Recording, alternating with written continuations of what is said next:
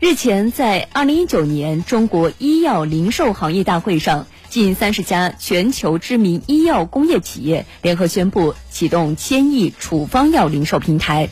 据介绍，平台将发挥药企处方药品类供应能力与高效协同能力，提升全地域、全品类处方药患者的可及性以及终端药事服务，抢占零售市场增量。嗯，那么是哪些原因让众多药企联手站位处方药零售平台？这类零售平台的建立让患者如何收益？未来会不会形成新的处方药价格垄断呢？来听报道。这次宣布启动千亿处方药零售平台的医药工业企业包括百洋医药、麦兰医药、武田制药、西安杨森、飞利浦、默沙东、信达生物等等近三十家。据介绍，千亿处方药零售平台的建立有望结束药企单打独斗的现状。平台上的企业将共同提升管理资源、运营资源、渠道资源、营销资源、配送资源的集中度，推进资源共享。我国是全球第二大医药市场，医保控费一致性评价、两票制、四加七带量采购等一系列医改新政密集出台，让医药企业面临严峻挑战。根据市场研究机构预测，二零二零年我国处方药市场总规模可达一万八千九百亿元，医院处方流出量约占总体处方量的五分之一左右。我国处方外流市场规模将接近四千亿元，而其中处方药零售市场的销量将超过一千五百亿元。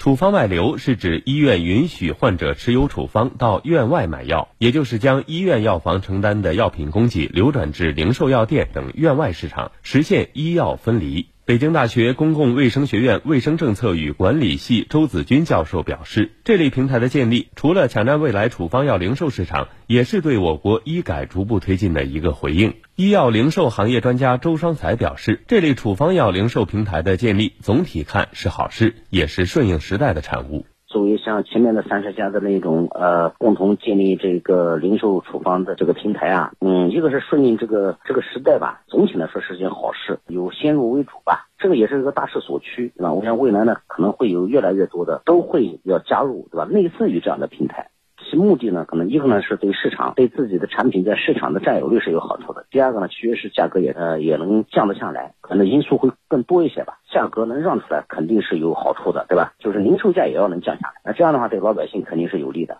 随着我国人口老龄化加深和三医联动医改推进，医药分开逐渐落地，处方外流成为大势所趋。处方外流的主要目的是限制医院对药品的垄断，形成药价市场化竞争机制，打击药品代金销售弊病，破除以药养医模式，提升医疗服务的核心价值。医院价值回归带来院外处方药销售市场。周子军教授同时也表示，目前来看，零售药店或者平台能否顺利衔接起处方外流，也是一个问题。中国医药商业协会副会长、百洋医药集团董事长付刚表示，面对政策和市场带来的挑战和机遇，药企获取优质渠道和营销资源迫在眉睫。无论是零售药店还是医药工业企业，都应该放眼全行业。建立好医院、药店、药企可持续的协同关系，建立专业分工，是提升行业效率和水平的必由之路。那么，在处方外流大趋势下，如果处方药零售市场被这一类平台占据，处方药的价格会不会形成新的垄断局面呢？医药零售行业专家周商才分析认为，短期内不会形成垄断。